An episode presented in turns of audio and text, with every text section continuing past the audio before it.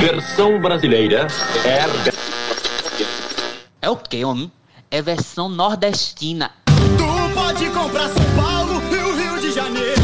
Foto em capa de revista por causa do seu dinheiro. Tem obra no mundo inteiro, petróleo e mineração. Mas aqui nesse pedaço, quem manda é o rei do cangaço. Virgulino Lampião. Bom momento, pessoas. Estamos entrando no ar com mais uma versão nordestina. Eu sou Évila Vanderlei e hoje a gente vai falar bastante sobre o assunto do momento, o filme Bacurau. Tá todo mundo falando, então a gente não é diferente, né? A gente ia falar disso também. Então, para começo de conversa, eu quero já apresentar a nova integrante do podcast, Luana Silva, ela que vem lá de Cajazeiras e vai trazer muita sertanejidade para o programa. Bem-vinda, Luana. Obrigada. Olá, pessoal. Olá, todo mundo que está ouvindo. Essa é a minha primeira vez aqui nesse podcast, então ignorem quando eu interromper o pessoal ou quando eu falar errado quando eu gaguejar, que é porque eu estou um pouco nervosa. Eu sou Luana Silva, sou jornalista, sou lá de Cajazeiras e atualmente, desde que eu assisti Bacurau pela primeira vez, eu me auto me intitulei é, membro oficial do fã-clube de Bacurau, as Bacurinhas, as Bacuretes, ou como qualquer pessoa quiser chamar. E é isso, e vou estar aqui em outros episódios, eu espero, falando sobre coisas diversas, sobre sertão, sobre cotidiano e qualquer coisa.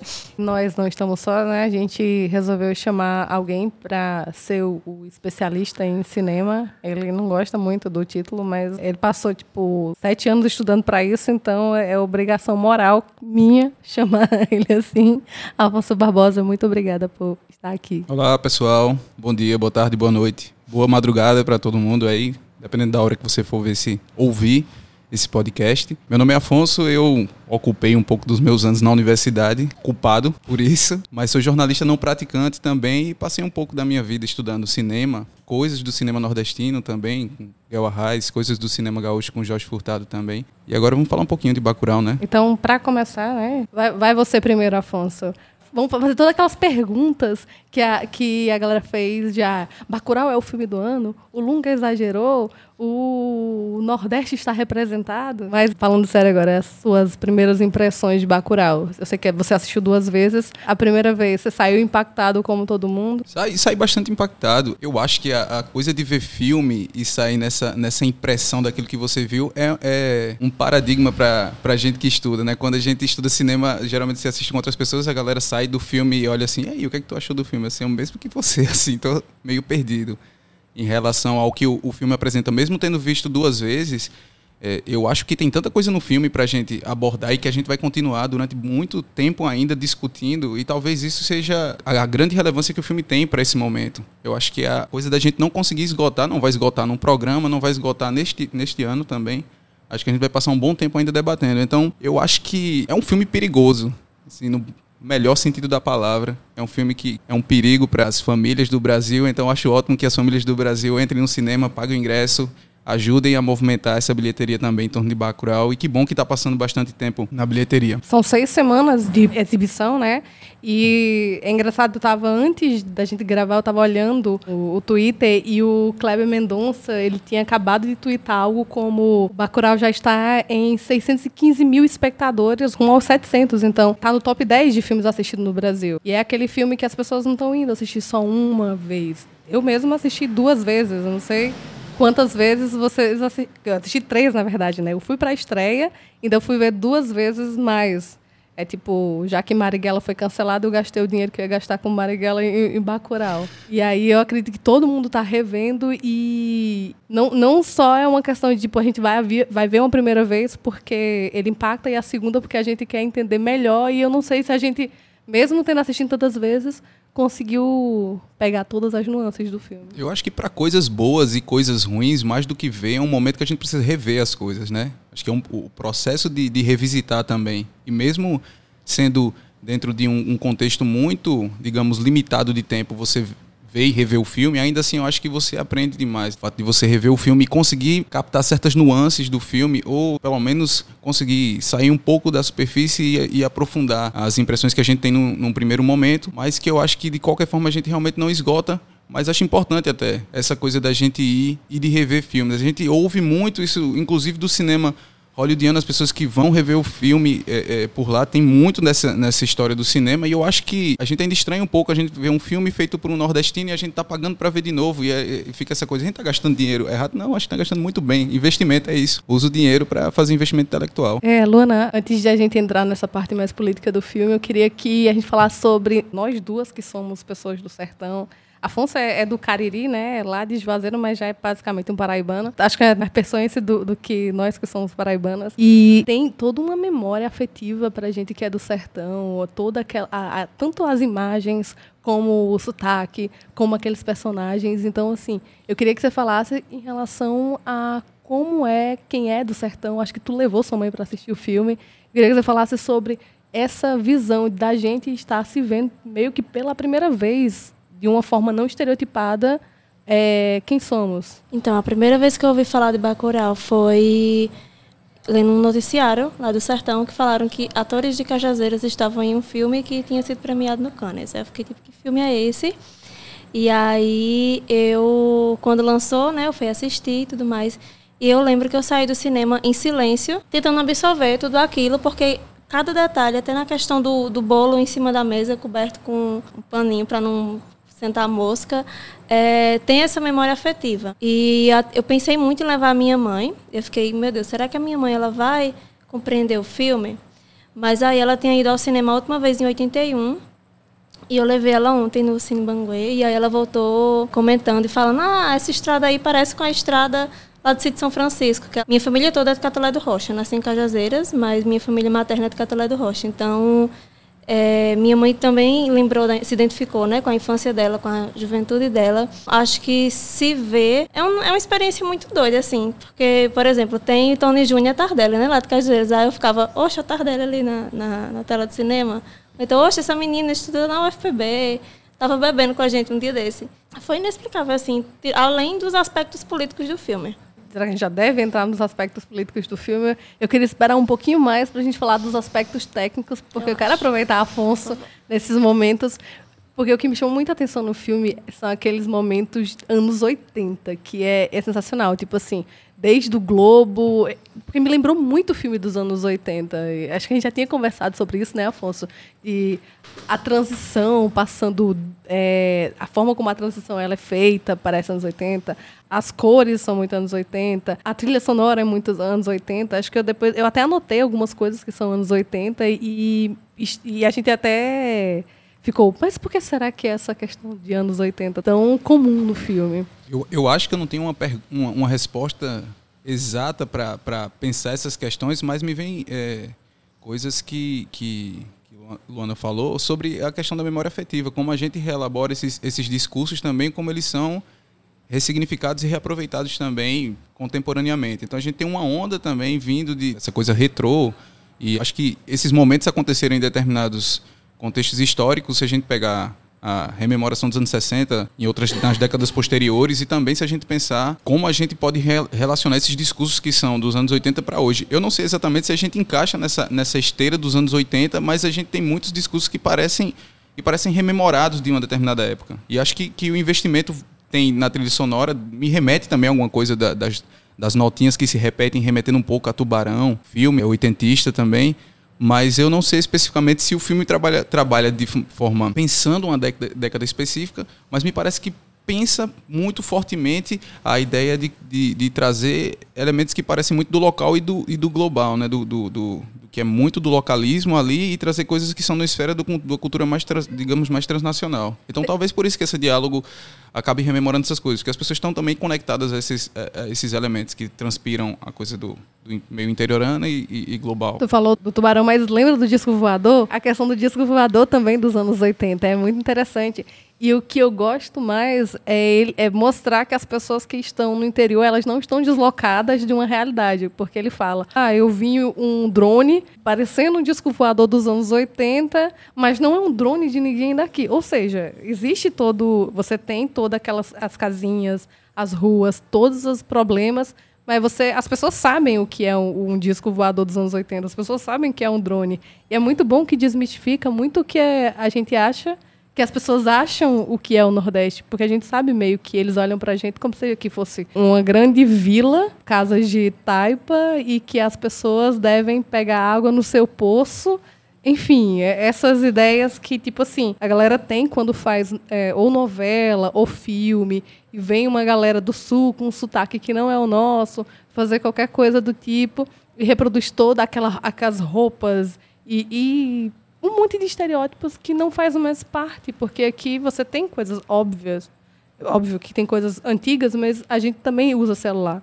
A gente também tem, um, tem drones, a gente também. a gente não parou no tempo, de certa forma. Eu acho que a gen- a gente pega esses signos de coexistência e a gente não elimina os signos. A gente tem traz pra gente, a gente acaba utilizando então no, no vestuário, no cenário, os personagens que estão utilizando lá o chapéu totalmente nordestino nesse sentido assim, totalmente sem tentar ser muito exato nisso, mas a gente tem também o, boné da Puma, sei lá, casaco da Adidas, está tudo ali dialogando ne- nesse mesmo circuito e, e isso é muito interessante justamente para pensar isso. A gente tem nossas referências aqui, mas a gente também utiliza outras referências que estão povoando o mundo de, de certa forma. Até porque está todo mundo meio que envolto nessa coisa do, de um mesmo sistema de consumo também, que alguns padrões eles vão acabar respingando também na- nos- nas, digamos, certas margens da sociedade que a gente aparentemente acha que não, não vai chegar ou não vai ser re- ressignificado, não vai ser reutilizado. Acho que aos pouquinhos a gente vê que o filme trabalha essas temáticas assim, imaginando um ser social que consegue estar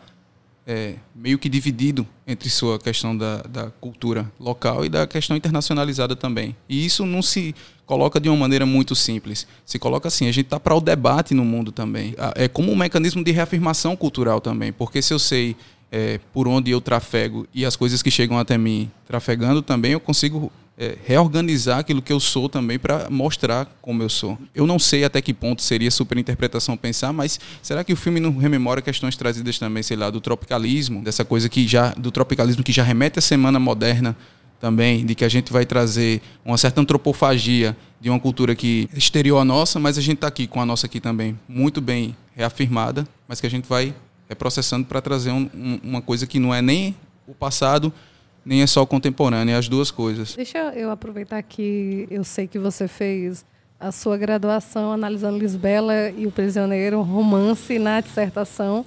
para tipo, puxar um pouco para isso de que a gente está falando de Lisbela, que eh, tá, são sulistas interpretando nordestinos, não que eu não acho que seja uma boa interpretação, e eu adoro os personagens, e aí romance novamente, que aí é o cinema dentro do cinema, são é, atores ou é tipo uma produção vindo para o interior da Paraíba para filmar é, uma espécie de Tristão e Isolda, né? E aí a gente está falando de produções que estão meio que trazendo o Nordeste, mas não por nordestinos. E aí a gente tem uma virada, acredito que uns 10 anos depois, de mais filmes sobre o Nordeste. E o Kleber Mendonça, filho, faz muito isso, né?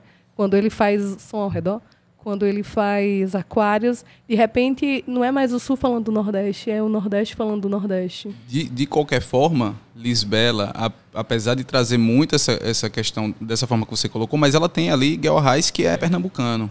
E que foi buscar, por exemplo, referências na, na Feira do Crato para poder basear em questões relacionadas ao roteiro. Né? O roteiro é assinado por ele, por Pedro Cardoso e por Jorge Furtado. E romance tem essa história, né? Que é da, da- do especial Lisbelo, de- do especial Tristão e Isolda, que vai passar no sertão nordestino, mais ou menos do início do século XX. Então você traz um especial de TV que vai ser filmado nesse sentido. Mas claro, eu também consigo imaginar na obra de Kleber Mendonça e Juliano Dornelles, se não me engano. Acho que tá, tá É certinho, Juliano né? Dornelles. Juliano Dornelles.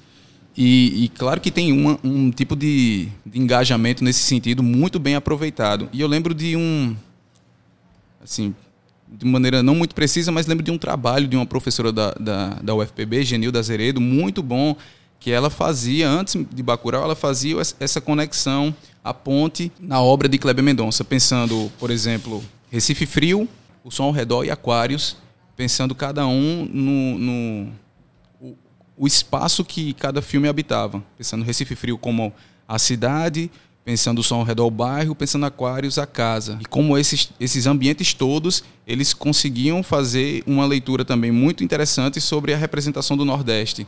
E como o Bacurau já é um filme que não vai para não é um filme da capital, né? Não é um filme que se passa na capital, porque os, apesar de ter esse trânsito entre capital e outras referências do universo nordestino, mas Bacurau ele vem para o sertão para poder tratar sobre essas questões nordestinas. Eu achei essa parte também muito boa, muito interessante deslocar esse eixo de leitura também para mostrar que o Nordeste tem o Nordeste da capital. Eu brinco com um amigo meu que eu sou de Juazeiro do Norte, ele é de Salgueiro, Pernambuco, e a gente tem mais em comum do que eu teria, por exemplo, com as pessoas de Fortaleza e ele com as pessoas de Recife. A gente se encontra nesse, nesse circuito da gente de, de do interior, do, do semiárido, do Cariri, do que quer que seja, ali com as referências que são mais nossas, relacionadas à alimentação, a, a toda a questão de vestuário, é o que a gente é, cresceu aprendendo, debatendo, discutindo, e a gente se encontrou em João Pessoa com referências muito parecidas por conta disso. Então, voltar os olhos para o interior nordestino também é uma forma de engajamento muito interessante para tempos de hoje, né? Isso tem a ver, e aí é meu lugar de fala, pelo menos é meu lugar de pesquisa, muito com a, a questão de, dos dois Nordestes, né? Quem geralmente estuda Nordeste sempre tenta trazer a ideia de que existem dois Nordestes. O Nordeste, que é o açucareiro, né? Quando chega, quando a colonização chega aqui, quando se desenvolve, desenvolve é, os canaviais e a indústria do açúcar, ela desenvolve no litoral, e quando a indústria do açúcar vai à falência, você tem a interiorização dos povos, né? É, quem quiser entender melhor, volta ao primeiro programa, a gente trata diretamente de Nordeste, como é que o Nordeste se constituiu como ele é, e vai falar exatamente desses dois Nordestes, o Nordeste litoral e o Nordeste é, que é mais do interior, sertanejo, caririzeiro, que vai falar muito mais do algodão e da pecuária. Enfim, como eu disse, volta qualquer coisa no primeiro programa que a gente fala bastante sobre o Nordeste. É muito engraçado isso que você falou, Afonso, em relação a algumas coisas que tem do sertão. E aí a minha primeira crítica a Bacurau, e aí eu não sei se, se Luana vai ter essa mesma impressão, mas é engraçado. Tem pessoas do litoral fazendo filme sobre o sertão e tem certos aspectos que ele não, talvez ele não tenha é, captado tão bem. E eu assisti o filme três vezes e os três filmes eu vou repetir. Eu sei que você até discorda de mim porque você quis, sei lá, dar um outro sentido, mas a questão do luto. Eu não sei se você teve essa impressão de que tem um velório e ninguém chora. Isso é impossível. Isso, isso é utópico no sertão já foi para algum velório que ninguém chorou, Luana? Não, existe. Não. A gente tá no sertão existe essa coisa do luto ser muito forte. Então, quando ele traz aquilo do de estar tá todo mundo rindo ou cantando, eu não sei. Isso foi uma coisa que me incomodou de leve. Eu não sei se te incomodou, mas assim, é, eu nunca fui para um velório que não não tivesse choro. Depois, de novo, morre alguém e aí eles estão lutando capoeira, alguma coisa assim. E de novo eu falo, peraí, gente, é muito, muito forte o luto no, no, sertanejo. Essa parte da capoeira eu fiquei, eu fiquei, gente, acabou de morrer, o cara chegou morto, vocês estão aí lutando capoeira por quê? É, é tipo isso. Pra gente, o luto é um negócio muito, muito fora do, do comum. Né? Você não. Você sente muito, não é nem só uma questão de que há uma obrigação de estar de luto. Você, é, você se comove, toda a comunidade se comove muito com o luto. Então me pareceu muito coisa de, eh, do litoral, assim, o pessoal do litoral ele não vive o luto da mesma forma que o sertanejo. E eu tenho isso porque a minha mãe o tempo inteiro tinha essa questão do se você não chora por alguém que morreu é porque você não tem coração. Então assim, é muito é, tem tem essas, essas falas que elas ecoam, tipo, eu saí do sertão há há 15 anos, eu saí, sei lá, eu morei fora por um tempo, eu voltei, mas assim, é, é, uma coisa que você não sai, o sertão não sai de você. E muitas das tradições do sertanejo, eles não saem de você. Mas enfim, tirando essa parte do luto, eu acho que eu não tenho muitas críticas ao filme, não. Lógico que vem uma outra coisa, assim, do roteiro, que a gente acho que conversou também isso, né, Afonso? De que quem é o Lunga, por que, que o Lunga está ali no naquela, naquela parte do reservatório que secou. Não, não tem tem umas, umas pontas que são soltas que a gente não tem muita ideia da história de cada um, mas não acaba atrapalhando em nada o filme. Eu fico com a impressão de que, tanto da, da parte que a gente já discutiu, não, não vamos re retornar necessariamente essas discussões, mas acho que os parâmetros de, de, de simbologia do filme, eles são até porque tem coisas muito simbólicas, por exemplo, ali, ali na, na cena do, do, do velório, daquela coisa, também me, eu fiquei um pouco Achei um pouco estranho a história de não ter esse choro coletivo e tudo. Mas exatamente, eu acho que já é uma, uma pegada mais simbólica mesmo, porque a água que sai do caixão também tem coisas muito simbólicas nesse sentido, para uma terra que está sem água naquele momento por causa do reservatório também, né? Então eu fico pensando se não tem dados simbólicos ali que ele vai tentar propor uma metáfora para outras coisas, talvez vendo um pouco mais a gente chegue nisso. E aí nessa história da capoeira, é, eu entendi como se eles como se eles soubessem que estavam sendo atacados e estavam, sei lá, tentando treinar, praticar de alguma forma para se proteger. O que eu mais achei estranho foi o prostíbulo aberto enquanto estava tendo o velório. Mais do que a capoeira. Eu fiquei, caramba, o cara acabou de morrer, aí tem essa galera na fila ali pra, pra entrar no cabaré. Como assim, gente? Vamos velar o morto. Enfim, coitado morto. Você tinha uma, uma, tinha dito alguma coisa em relação à aquela cena do que a cena dele, do, de alguém Ah, bater. sim, eu lembro alguma tá. coisa nesse Ok. sentido. É porque tem uma coisa muito interessante na questão da construção sonora do filme. Nessa cena em que tem a história do, do- da capoeira e, e- e o velório, tudo ali coabitando. Eu acho que o filme também tem muito essa história de coabitações, assim, tipo, a gente tem a morte aqui, a galera. E, e o sexo como uma coisa cotidiana ali que tá. A cidade está muito bem representada nesse sentido, em todos esses aspectos. Mas a história do som é interessante porque se você notar, a, a, tá o pessoal lá fazendo sexo e, o- e a zoada da roda de capoeira em volta, né? E a E zoada tem do as palmas. E as palmas do cara que dá a entender outra coisa, né? Assim, as palmas dele dá a entender que é o, que é o barulho produzido pelo sexo que tá rolando. Então, e, e, assim, essas, essas brincadeiras sonoras do filme, as brincadeiras imagéticas que o filme tá, eu acho que elas são, são muito, muito interessantes. E a história de. Eu acho que tem muita história de coabitar. Como a gente vai coabitar essas coisas que são meio contrastantes, assim.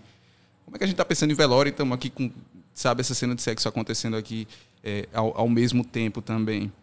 Então fico meio perdido nessa coisa de orientar uma leitura específica sobre determinado fragmento do filme. E aí vou me perder um pouco em relação ao longa, mas me parece essas coisas relacionadas também a, a- a uma coisa meio bandoleira, é, essa coisa né, meio bandoleira, meio beiradeira, você ser meio errante, mas você tá ali também lutando por interesse que é da comunidade, que me parece que ele está lutando pelo interesse do, do- da questão da água para a comunidade também, e ele é chamado de volta à comunidade também, tem essa coisa um certo autoexílio dele, que ele fala até que teve que deixar a comunidade, não se, deixa, não se fica muito bem claro, a gente imagina algumas possibilidades, mas esse retorno para a comunidade vindo para ajudar é, e para congregar nesse sentido de resistência também, é, é- eu acho maravilhoso no filme também essas coisas. E Lunga fica lá no reservatório, né? Eu acredito que, pra mim, assim, eu vejo como uma representação dessa espécie de revolta que surge a partir da, da galera estar sem água.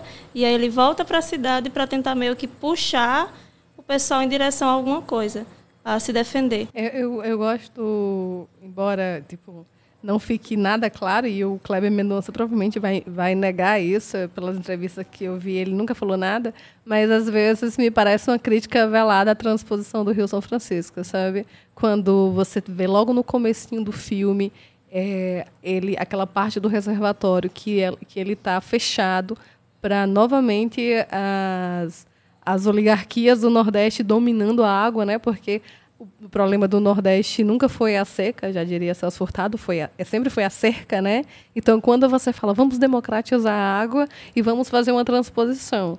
E, de novo, essa transposição vai servir a quem? A quais interesses? É a população? Não. Porque, novamente, a gente vê o problema da água sendo recorrente. Só que agora o problema da água, ele vem de uma outra maneira que não é a seca, mas sim a prisão da água por quem pode, né? Pelo, pela, o, o famoso estado policial futuro presente brasileiro. E, e eu acho que ele não vai, vai admitir isso, mas é, às vezes que eu assisti, que eu vi todos os. ah, agora me fugiu a palavra, como é que chama? Ah, os canais é, interrompidos, me pareceu muito essa crítica à transposição. Eu não sei, só, só lembrando aqui que a gente, a gente tá falando muito a Kleber, Kleber, Kleber, e esquece um pouquinho de Juliano, porque. é, E eu fiquei com isso na cabeça. Disse, caramba, fui dar uma pesquisada para ver, e Juliano ele trabalha como diretor de arte nas, em outras obras de, de, de Kleber. Então, ah, vai cuidar muito dessa, dessa questão de como tem a concepção artística da obra e passa aí pela, pela mão de, de Juliano.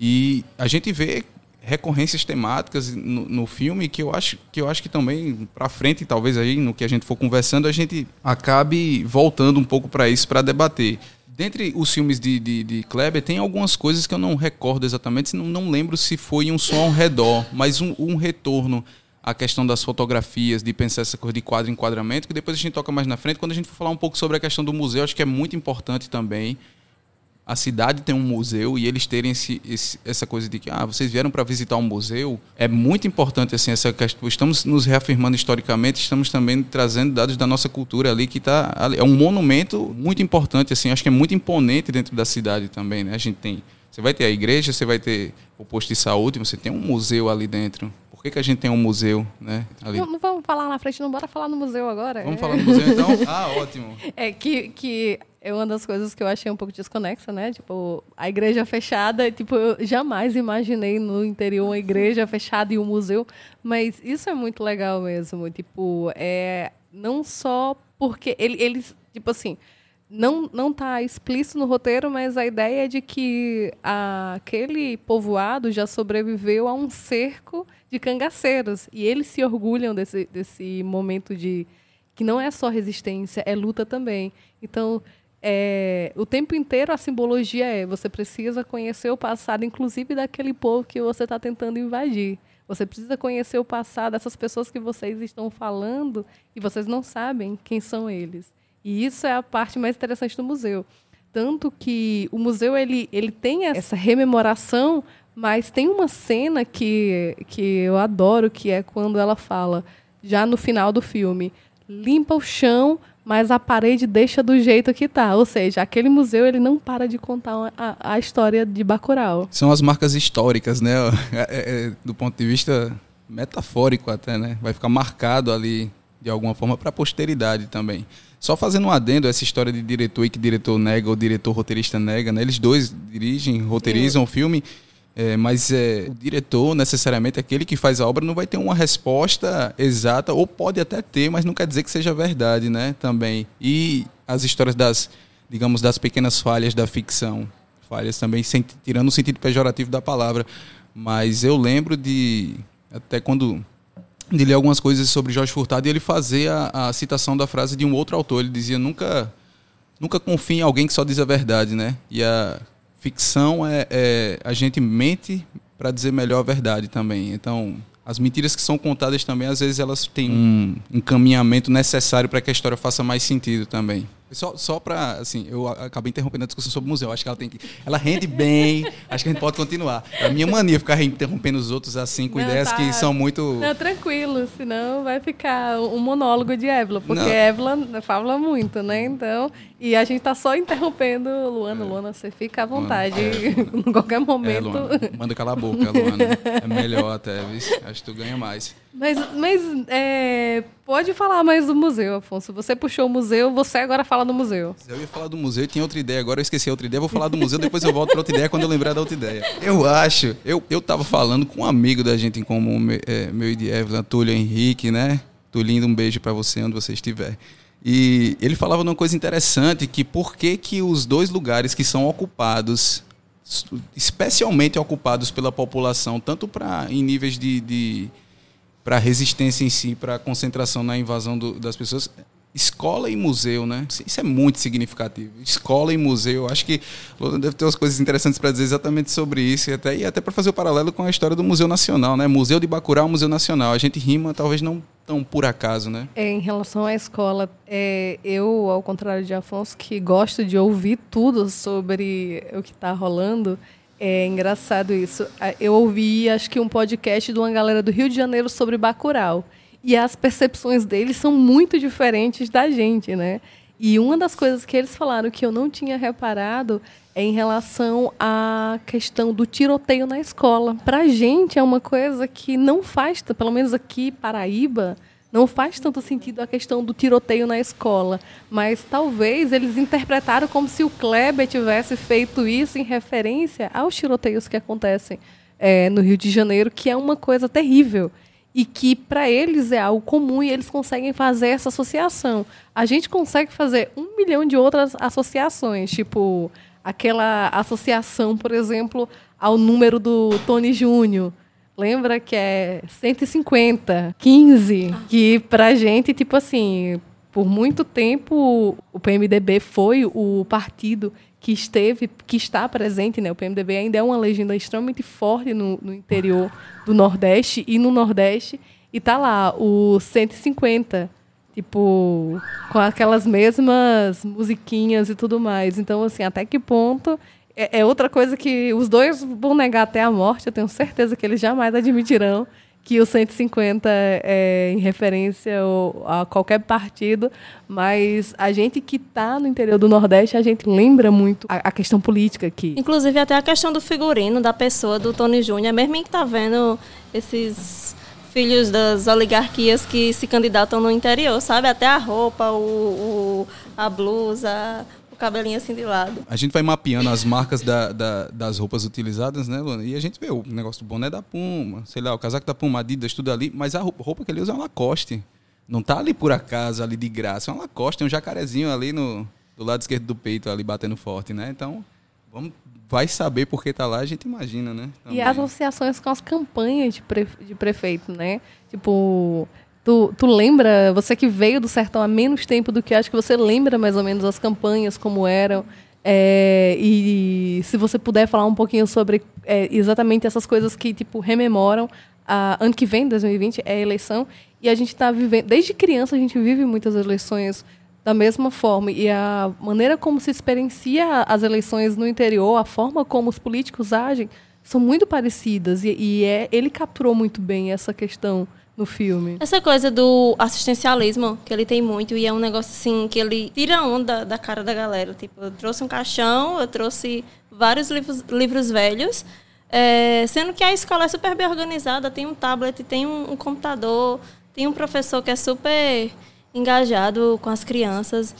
A questão do remédio também, que Domingues explica, né? Que ele leva um remédio para o pessoal dizendo que é para dor de cabeça, sendo que é um remédio para deixar a população lesa, como ela mesma fala. Então me lembrou muito a forma como alguns políticos enxergam, principalmente as pessoas do interior, como pessoas igno- ignorantes, que não sabem o que é aquilo, que vão ver qualquer coisa com grandes olhos, inclusive coisas que não são boas e que vão prejudicá-las. Eu acho ainda que, que a gente, falando sobre essas questões do, do, do que é que a gente pode captar também simbolicamente, tem umas coisas bem, bem pontuais ali para pensar.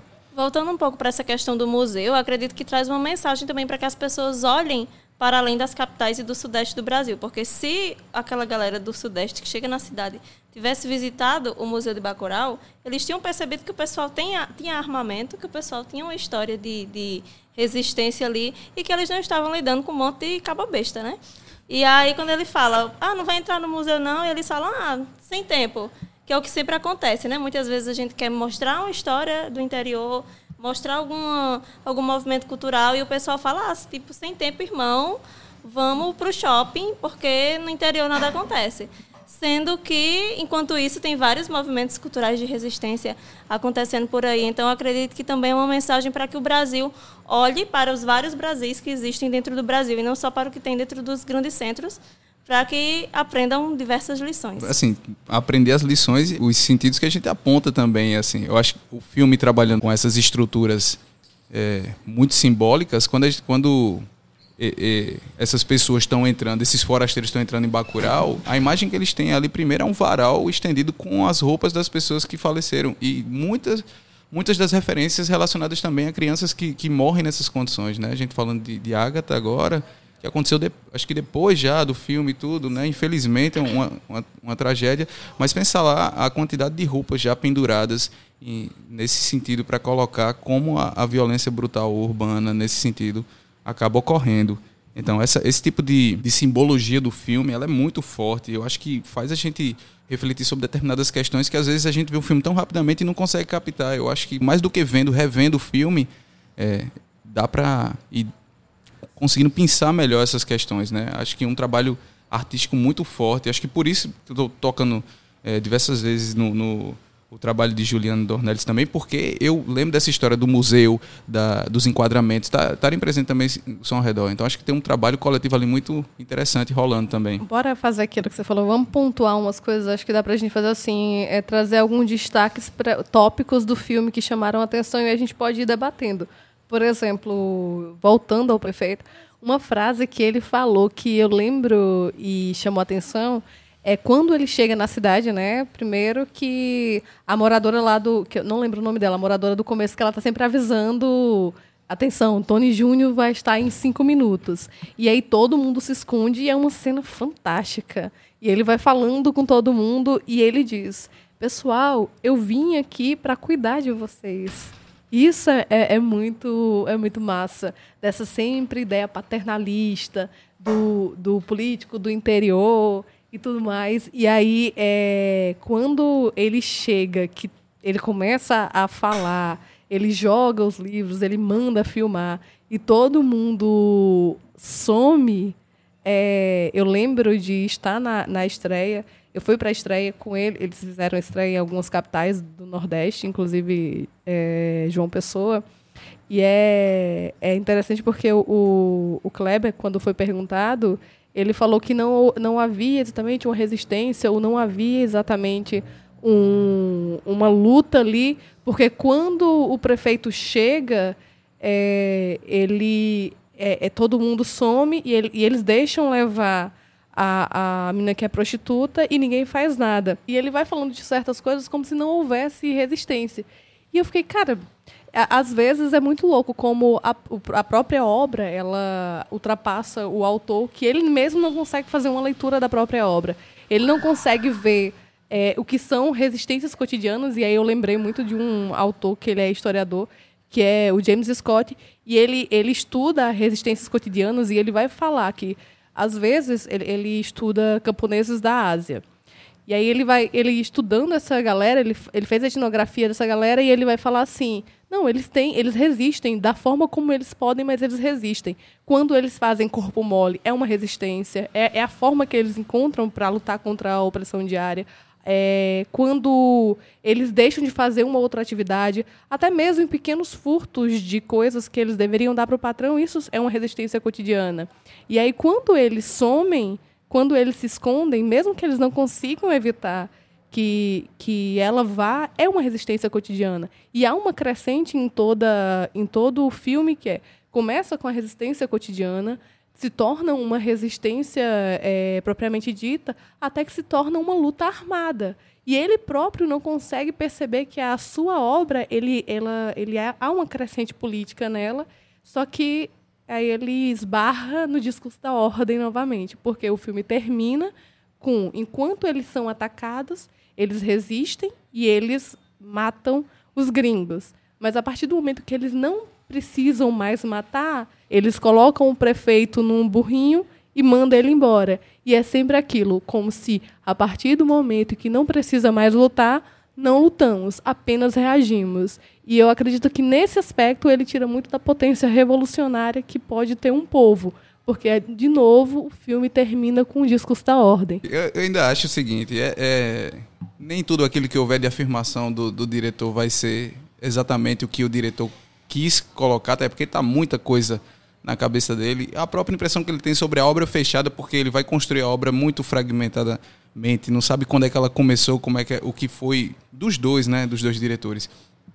E acredito ainda mais, a leitura da gente, ela ainda está muito condicionada ao fato da gente ter visto há muito pouco tempo. E a gente talvez exija demais de uma obra aquilo que a gente consiga dar conta. Eu acho que a gente precisa só ver um pouquinho mais de calma e, e, mais vezes. Não, mas tem também o fato das nossas leituras de vida, né? O que a gente. Bem, então, assim, bem. a gente está olhando para aquilo e está vendo todas as leituras que a gente faz, seja das nossas ideologias, do que a gente pensa. Claro. Se a gente pensa, por exemplo, se eu penso que o futuro tem que ser a revolução, então eu vejo naqueles aspectos de que existe uma potência revolucionária, desde que você continue.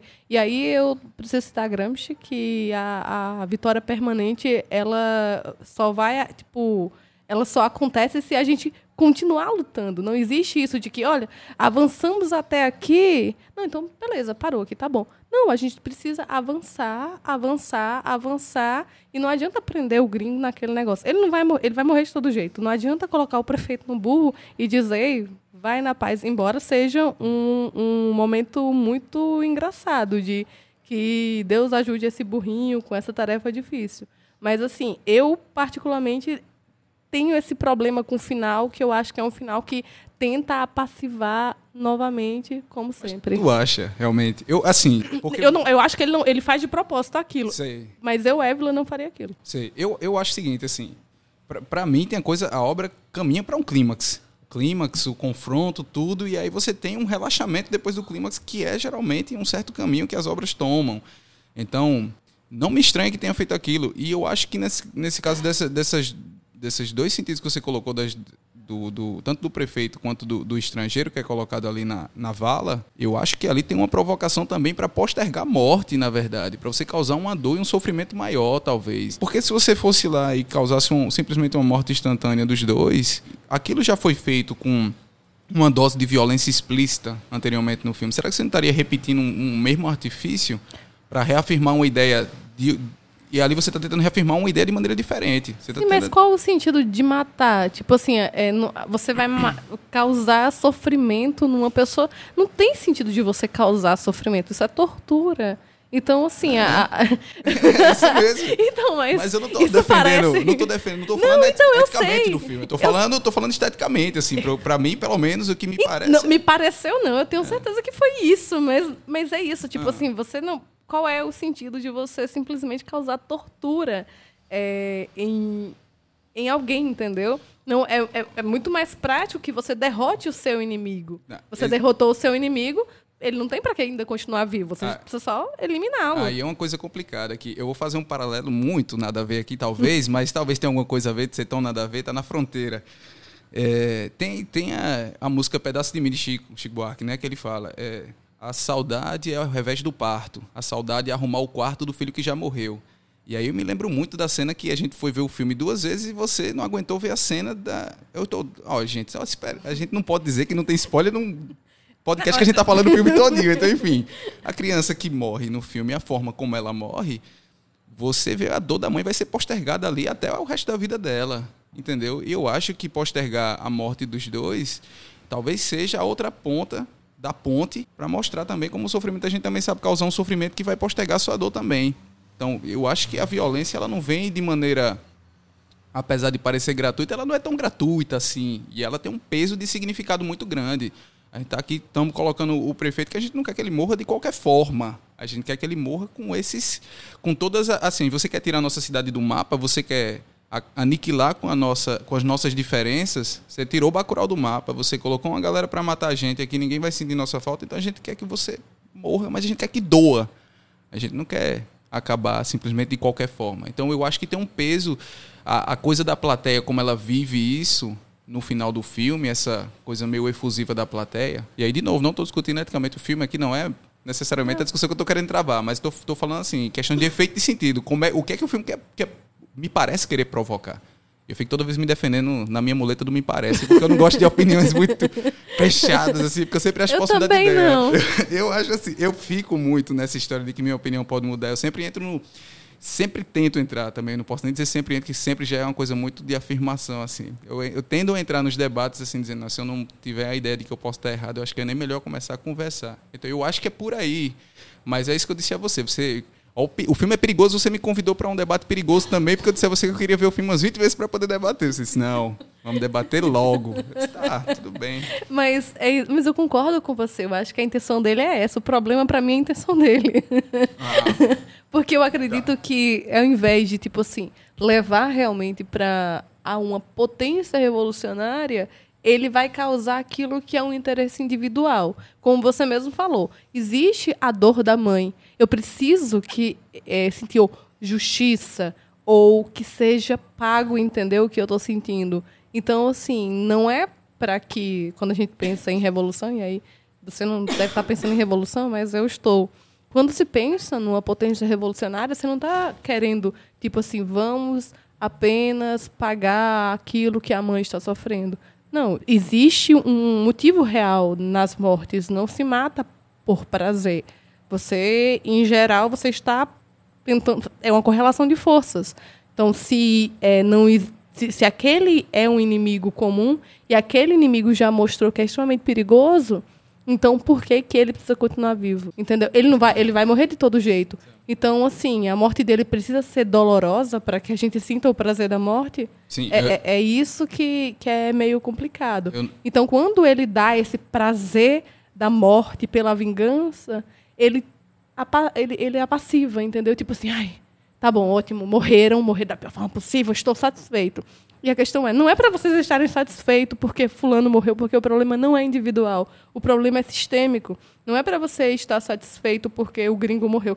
E eu estou aqui sem lembrar o nome de um personagem, e eu não lembro o nome do- de nem, ninguém assim, do, do- dos gringos, mas, tipo, ele precisava realmente morrer da forma como ele morreu? Ele não precisava. Mas ele causa essa sensação de que, pronto, ele morreu, o prefeito Tony vai ser vingado, eu saio do cinema tranquilo. Ao invés de eu pensar, não, todo mundo precisa morrer, a gente precisa fazer essa revolução e o sistema em si, tipo, a cidade não vai ficar bem do jeito que tá. Por quê? Às duas horas da tarde estava sendo marcado para que as pessoas fossem exterminadas no Anhangabaú.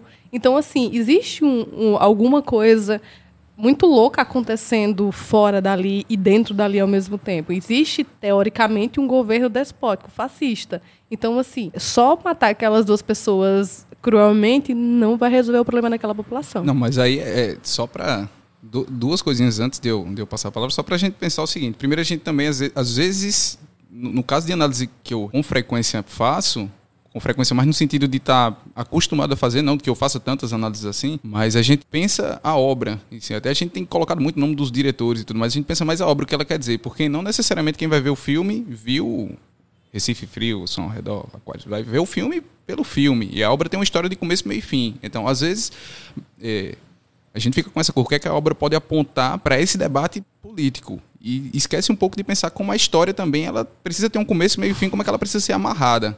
Para que ela faça sentido por ela própria, até. Porque eu- ele não vai necessariamente dizer que isso aqui é um tratado para a galera começar a, a se sentir assim, pensar em empoderamento essas questões. Eu acho que a obra ela conta uma história. De qualquer forma vai ser isso. Vai ser uma história. Ela precisa ter começo, meio e fim. Assim, precisa no, no sentido não de que se ela não fizer isso, ela não vai ser uma, obra- uma boa obra, mas é porque ela, ela se baseia mais ou menos numa estrutura desse tipo. Então, até onde é necessário que a obra vá além em alguns aspectos que a gente quer. Porque a gente, a obra é, é a forma como a gente vê também. É isso que você está dizendo. O pessoal do Rio vê a questão do tiroteio da escola que a gente não atenta. Então depende do repertório da gente, depende de como a gente lê o filme, depende do que a gente quer do filme. Às vezes a gente quer mais do que o filme tem a oferecer. E eu não acho isso injusto também, né? Rolona, traz aí algum destaque que pra você a gente não citou, porque a gente já falou pra caramba, mas deve ter ainda alguma coisa que a gente não, não atentou e você pode ficar à vontade pra trazer. Seja os gringos lá, ou os sulistas, tanto faz aí, pode ficar à vontade. Então, para mim, uma das coisas que mais, que mais prestei atenção foi a forma como os gringos enxergam eh, o pessoal. E, para mim, representa muito a forma como os Estados Unidos em si enxergam os outros países, principalmente os países subdesenvolvidos. Eles estão fazendo um joguinho com as pessoas e tem uma hora que o cara fala, ah, porque um dia eu me separei da mulher e eu estava muito mal e Deus me deu essa missão de, tipo, de como eles usam essa coisa de que eles são os enviados de Deus e que eles podem fazer o que quiser com as pessoas. E eles causam aquilo é, quando o cara atira na, na criança, mais um spoiler, enfim. E aí o pessoal, o outro vai reclamar e fala, é uma criança. Aí ele, não, não é uma criança, poderia estar armado, sabe? E eu relacionei muito isso com as crianças que são que têm sido mortas até aqui no Brasil, que o pessoal fala, coloca, fazem montagens com fotos das crianças dizendo que as crianças eram envolvidas com tráfico e, enfim, no fim era um menino de 9 anos. E no final, quando o coroa lá, o véu, ele chega na. E ele se depara com aquilo, ele olha e faz quanta violência. E, tipo, a forma como, por exemplo, os Estados Unidos, eles entram nos países, eles fazem intervenções nos países, mas aí quando há uma, uma resposta àquilo, eles falam: olha, eles são muito violentos. Quanta violência que está acontecendo aqui, quando na verdade tudo aquilo eles começaram por uma brincadeira, por um jogo, por se acharem os enviados de Deus. E aquele momento que do vocês não são brancos existe? Deu prazer pra vocês também? Ai, eu amei muito. Quase que eu só tenho uma vaia no cinema. Porque é, é incrível, né? Isso eu acho que remete tanto a, a todas as polarizações das últimas eleições, do tipo que não, nós nós somos brancos, nós somos descendentes de europeus e, e ter aquele momento em que eles sofrem tipo bullying dos americanos dizendo não, você no máximo é um latino, olha esse seu nariz aí, amiga, você não, você não é branca. E não vou entrar, lógico, na questão racial, vou deixar isso para um outro podcast, mas é muito interessante é, fazer um paralelo de que a questão racial ela não é uma questão é, de, de cor de pele. Ela tem a ver com é, é a, a, o próprio, acho que é o Engels, no livro dele sobre a classe trabalhadora na Inglaterra, ele vai dizer que os irlandeses não eram considerados brancos, porque a questão de ser branco ou não, ele vai além da cor da pele, ele é uma questão de classe. Então é muito interessante isso, de que a gente olha, alguns olham para si e falam, não, mas eu sou branco, mas se você chegar na Europa, eles vão dizer, não, você não é branco, né? E, é, e essa foi a, a melhor parte, que é sulista achando que é branco, mas na verdade eles são no máximo latinos. E eles se achavam parte do jogo, né? Tanto que eles sofreram por se acharem parte do jogo e, e atirarem na, no pessoal. É, e em todo momento os, os, gringos se referem a eles e o pessoal de Bacurau como um dos seus, os seus. Então, assim, eles achavam que estavam abalando, sendo que, na verdade, o tempo inteiro eles estavam sendo usados como meros serviçais do, do, do jogo, do pessoal. Não eram parte daquilo e eram vistos como eles viam, como os gringos viam o pessoal de Bacurau. Isso é sensacional. É, só para concluir, eu, pelo menos eu, queria só falar sobre o fetiche das armas, que isso para mim também foi algo que chamou muita atenção. É, porque a gente anda nesse momento em que uma das plataformas de campanha era a liberação das armas, né? E a gente começa a pensar sobre a questão de das pessoas acharem de, que estão seguras com as armas e, e eu acho que dá para fazer esse paralelo muito com o filme. Eles estavam com as armas, eles tinham as regras do jogo, o que eles não imaginavam é que o outro lado também estava muito bem armado e que a arma não protegeria eles de nada. E volta a questão do, do museu, né, também. Simbólica a cena em que eles chegam no... O, parte dos estrangeiros chega lá no, no museu e vê a, a marca meio sombreada da arma que foi retirada ali, que era, na verdade, objeto de visitação, né? Que é o que Luana tinha falado, né? Se tivessem ido ao museu, talvez sacariam melhor qual era da, a da galera de lá, né? E eu acho que o filme aposta tanto nessas questões simbólicas de, de, de você saber desse pertencimento que você tem e, e resolve. A gente não vai enveredar uma discussão aqui sobre questão de racismo e etnocentrismo, mas a gente tem muito disso mesmo que vocês falaram, né? A gente tem muita história de que aqui nós temos uma casta aqui que é muito superior de vocês, então nós temos direito de, de caçar vocês também, né? De reificar, de objetificar a cultura de vocês de objetificar a existência de vocês. Então, os dados de, de violência do filme, eles são um pouco chocantes, mas é, eles transbordam no sentido de que é uma violência cometida como sistemática de resistência um, é um contragolpe, na verdade, né? Toda a semântica da palavra golpe aqui é evocada, mas é um contragolpe, né? A gente está sofrendo, a gente está sendo atacado, né? Então, todas as frases que são ditas no filme, que vai desde o letreiro do começo, se for vá na paz, paz, né? Estamos sob forte efeito psicotrópico. A gente está sob um poderoso psicotrópico e você vai morrer. E você vai morrer. Assim, é, eu, eu, eu tendo muito a tentar observar essa, essas nuances de roteiro, porque elas não estão ali. Você tem, não tem a gratuidade dessas, dessas coisas. E claro que nesse sistema de violência que a gente tem também, porque parece muito a gente tem uma, uma, uma violência que está nos filmes da Marvel também, mas ela está meio que disfarçada e tal. E essa violência ela está explícita ali de alguma forma. Mas na Marvel ninguém sangra, né? Essa é, é uma coisa que você percebe. não, não sangra. É tipo Senhor dos, Ana... Senhor dos Anéis também, ninguém sangra. Horrível. É, é que eu, mas... eu, particularmente acho um saco esses filmes que você enfia tipo a faca em alguém, dá um tiro em alguém, a pessoa morre e você não vê uma gota de sangue.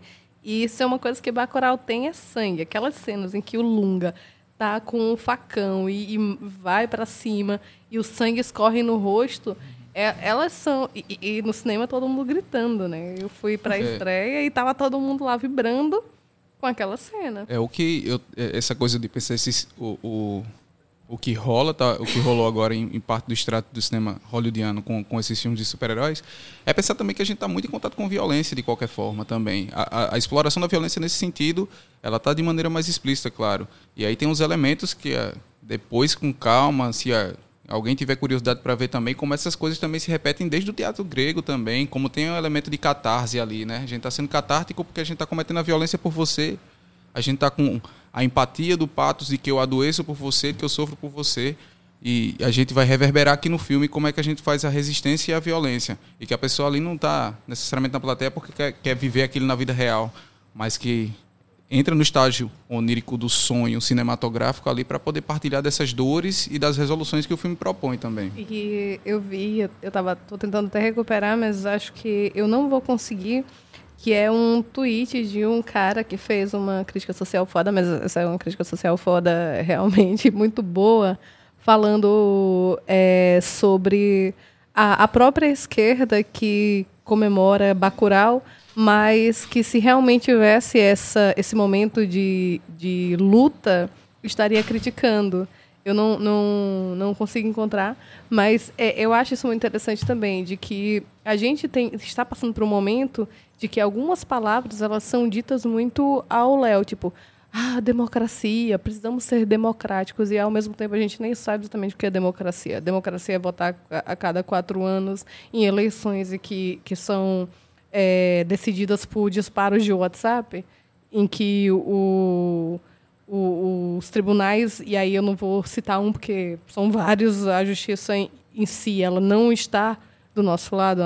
Não é à toa que houve um golpe em 2016, a prisão do, do candidato que seria eleito se não fosse preso em 2018 e todas as irregularidades e aí ele é, para a candidatura do Bolsonaro e nada acontece feijoada e aí é, você espera que essa democracia liberal burguesa ela funcione e aí você não pode falar nada contra, você não pode dizer, olha, é, não é essa não é a solução, a gente realmente precisa é, confrontar esse sistema, enfrentar esse sistema e aí alguém diz, não, mas você não está sendo democrático. Não, olha, está, muito, está sendo muito violento. A violência ela precisa parar ali no filme. Então fica no filme qualquer tipo de sei lá, catarse mesmo. E isso me incomoda, porque a gente ressalta Bacurau, ressalta Bacurau, mas em algum momento, se isso fosse é, acontecer em fatos reais, se isso realmente acontecesse, em qual, em qual aspecto a gente teria a galera da própria esquerda apoiando esse movimento e não criminalizando? Fica aqui esse questionamento. Melhor perguntar se Lunga exagerou, se é o fim do ano, né? Uma pergunta mais talvez fácil de responder. Lunga exagerou. Lunga matou foi pouco. e eu acho, sabe uma coisa que eu gosto muito? É a relação, tipo assim, das cabeças cortadas. E aí eu foi muito bom porque alguém tweetou assim, ah, porque o Kleber e o Juliano, estou usando os dois agora porque o roteiro é dos dois, o filme é dos dois e aí ele falou assim, mas ele teve referência no filme do Tarantino. E aí alguém foi lá e repostou uma foto do, da galera Cangaço. matando os, os cangaceiros, cortando as cabeças e deixando na mesma posição. E o Kleber é, retweetou isso. Então, a gente não visitou o nosso museu. Inclusive, eu descobri recentemente, depois de Bacurau, que existiam tribos no interior, desde o Rio Grande do Norte até perto de Pernambuco, no sertão da Paraíba, que eram índios que se recusavam a serem colonizados e eles eram bem violentos e eu não sabia. Inclusive, tem um sítio que a minha avó falava muito que tinha o nome desses índios, que era os Tapuias. Então, não precisa. O pessoal fica, ah, Tarantino, Tarantino. Claro que eu acho que deve, ele deve ter se inspirado de certa forma, mas precisamos revisitar o, o, nosso museu, ver as nossas memórias e ver os nossos símbolos também, né? Na estreia, alguém perguntou, né, alguém que era do Rio Grande do Norte perguntou se a ideia de Bacurau tinha sido referência ao cerco de Mossoró. E o Kleber fez, cerco de Mossoró, nunca ouvi falar.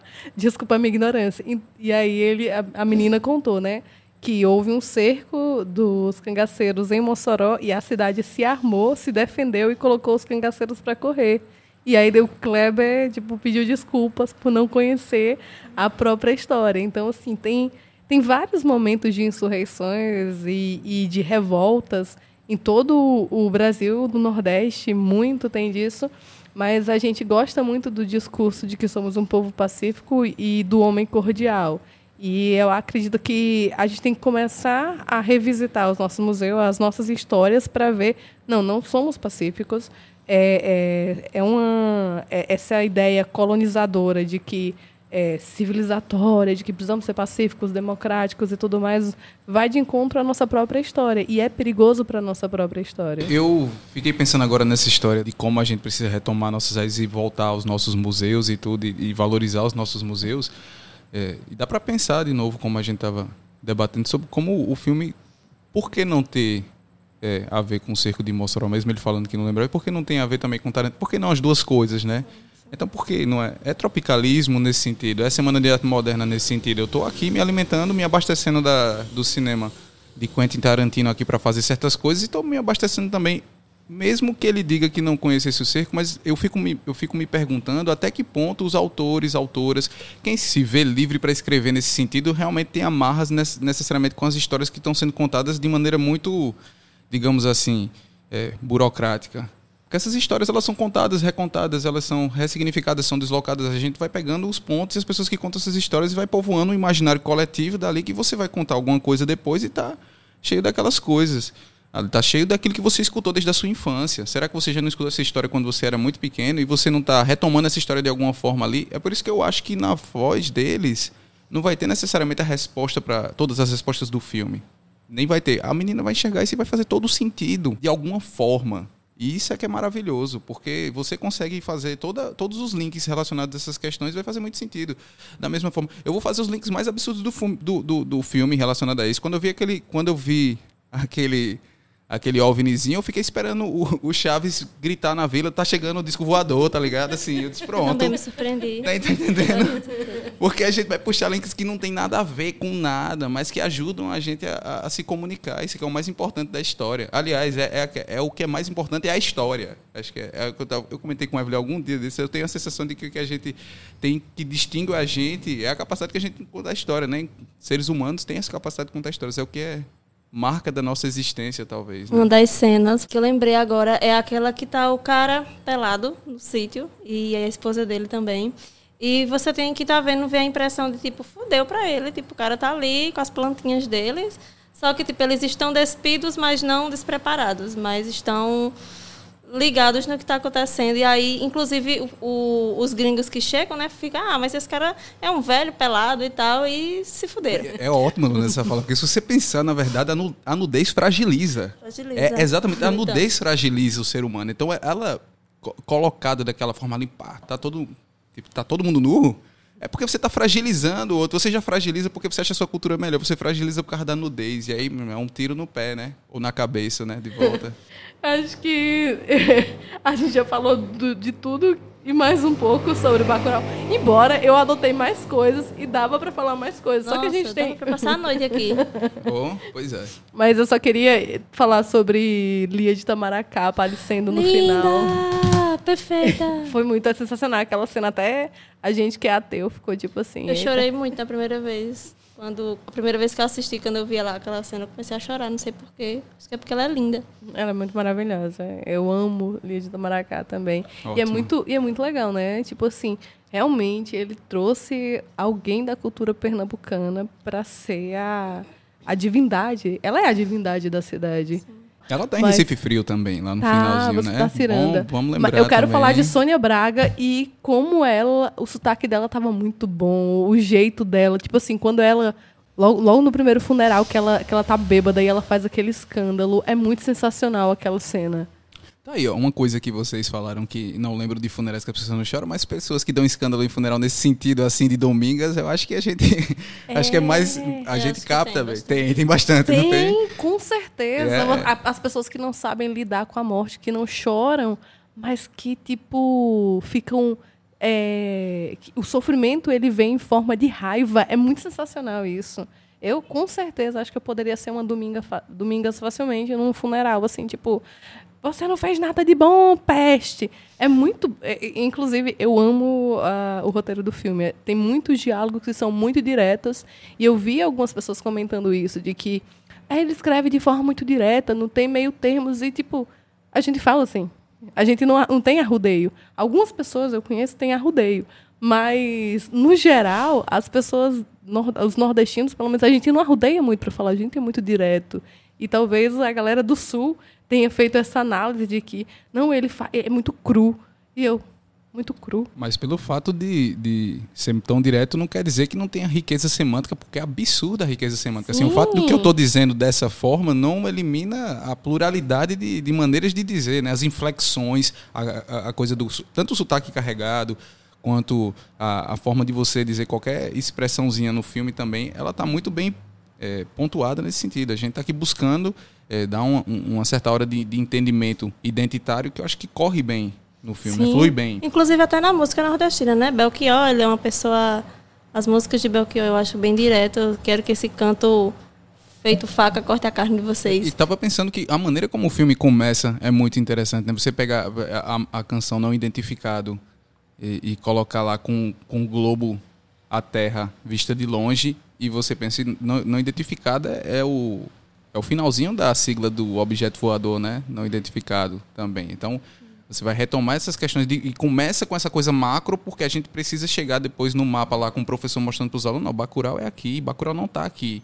Então, para que, que você está pegando a Terra de longe para depois mostrar o localismo? Porque o filme está necessariamente insistindo nisso, de dizer aqui, ó, nós temos, o mundo é grande demais, mas a gente está aqui também. A gente também tem nosso, nosso pedaço de chão com nossa cultura, com nossa maneira de, de reafirmar nossa, nossa própria maneira de viver também. Então, acho que é, é bem pontuado nisso no filme, é bem amarradinho, acho o filme. Eu gostei muito de uma, de uma crítica que o Jones Manuel fez do filme, acho que eu até li uma parte para Afonso, ele falando de que o pequeno burguês não gostou do filme porque ele não tem tudo aquilo que ele geralmente espera, né? Que é tipo, você tem geralmente o protagonista lá, branco, bonito, aí você junta o restante da galera. Tipo assim, você bota um negro, que é para ser representatividade, um gordo para ser repre- representatividade, a mulher lésbica, e sempre definindo muito bem para ficar pontuado que é um filme sobre representatividade. Não. Tipo, as pessoas são muito comuns e elas estão todas diluídas ali. Tipo assim, você tem. Você não tem um personagem principal, e teve muita gente que se incomodou porque o personagem é a cidade. Você não dá para dizer que o pacote é o protagonista. Você não consegue dizer que o professor é o protagonista. Você não, não, você não sabe quem é o protagonista porque não tem protagonistas. E todas as pessoas são muito comuns. Ninguém, tipo, muito padrão, ninguém muito representativo. Não, são representações do cotidiano de uma cidade do interior do Nordeste. Inclusive, Lunga, sobre essa questão da representatividade, é, existem momentos que se referem a Lunga como ela, em, em outros momentos como ele, e o nome Lunga em si é um nome a gênero, né? Digamos assim. É, e eu fiquei. Eu prestei muita atenção na, na forma como trataram isso, de uma forma sem delimitar tanto. É, Domingas, ela vive um relacionamento com aquela outra mulher, que eu esqueci o nome dela. É, e elas aparecem dando um selinho no final, quando, quando Domingas está voltando, e em nenhum momento eles ficaram marcando aquilo, sabe? É, sobre essa coisa do sutil que tu falou. Que é a única coisa que eles são sutil, porque o resto eles são o extremamente resto, diretos. nada sutil. Mas é porque também, né? Eu, eu acho até legal que o filme faça isso, que seja essa sutileza, porque um be não é um beijo gay, é um Isso, beijo. É um beijo. É um- Isso. não existe beijo gay, né? Pra, assim, pra começar a história. E é um beijo. E não acontece, né, gente? É um beijo, E- acontece. Que bom que acontece. E essa coisa da, da convivência de várias pessoas diferentes ali na cidade, que elas convivem e, e colaboram entre si, como acho que a gente tinha falado de coabitação no começo, no começo do episódio. Mas enfim, acho que a gente já passou de uma hora. Se deixar, É a gente vai falar de Bacurau até toda. amanhã, de manhã. Mas o, eu, vou, eu vou encerrar aqui agradecendo demais a Luana. E Eu que seja, agradeço. seja bem-vinda. e- E vamos. Mas Você vai voltar mais e mais vezes. A gente ainda vai falar de espero, tanta coisa. A gente vai falar de tanta coisa ainda. A gente vai falar muito de forró, de, de sertão. A gente vai, vai falar só de cajazeiras em um momento, assim, porque Luana escreveu, inclusive, um, uma matéria sobre os cajazeirenses em Bacurau e em Pacarrete. Pacarrete. Pacarrete, explica aí para quem não sabe. Então, Pacarrete é um filme que ganhou agora o Festival de Gramado, foi o grande vencedor, que é com Marcélia Cartacho, Soia Lira e Zezita Matos, e que fala sobre uma artista que ela é uma pessoa que existiu de verdade em Russas, no Ceará. Inclusive, o filme foi gravado em Russas. E aí tem é, Soia Lira e Marcélia são cajazeirenses também. Então, eu, eu ainda não assisti o filme, porque ainda não estreou em João Pessoa, espero assistir logo. E aí eu fiz é, uma matéria com os, os, os atores de Cajazeiras que estão em Bacurau, os atores que estão em Pacarrete, é, falando como Lá no sertão, na década de 70, eles se organizavam na calçada de casa para fazer apresentações teatrais. E a partir disso eles viraram atores profissionais e ganharam o mundo. Sóia fez Central do Brasil, Marcela fez Hora da Estrela e estão aí. E aí essa matéria foi para o Le Monde Diplomatique. Eles gostaram bastante e eu fiquei bastante feliz porque geralmente as pessoas não imaginam, né? Não, até sobre essa questão do museu também, não, não percebem os interiores do Brasil também como referências culturais, como centro, como resistências culturais. E não leem a gente, né? Porque as, eles vêm lá do, do, do sul escrever matérias e aí tratam, às vezes, como algo muito é, exótico. É. Eu tenho uma amiga que costuma dizer é, que, é, que é bem exótico, é tudo que é, não é comum a eles. Mas a gente vai deixar essa matéria no, no link do episódio, todas as referências que foram faladas. A gente vai colocar a matéria de Luana lá também, que é uma matéria muito legal. Não tem spoilers, porque ela está falando basicamente de como, como os, os atores se desenvolveram, como a cultura desenvolveu vindo lá de Cajazeiras. Então, muito obrigada, Luana. Eu Até que a próxima. agradeço, gente. E Afonso, muito obrigada. Afonso que estava super tímido, mas de Olha tímido aí. não teve nada, né? Não, isso é tudo fachada. é porque eu minto bem. Mas muito obrigada e por ser o nosso especialista em cinema. Não, mentira, não sou, gente. É, não, não escutem Evelyn nesse sentido. Mas eu, eu agradeço o convite. É sempre, é sempre bom sentar com, com gente muito legal para conversar sobre coisas interessantes. Eu só tenho a aprender, geralmente eu que agradeço por, por ter chamado. É isso e até o próximo episódio. E os homens tudo de gravata desandaram a fugir. Subiram no urubu de lata e arredaram o pé dali.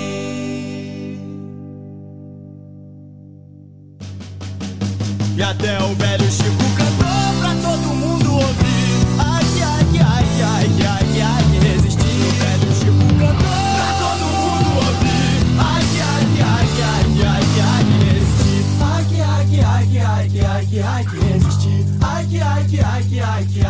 like.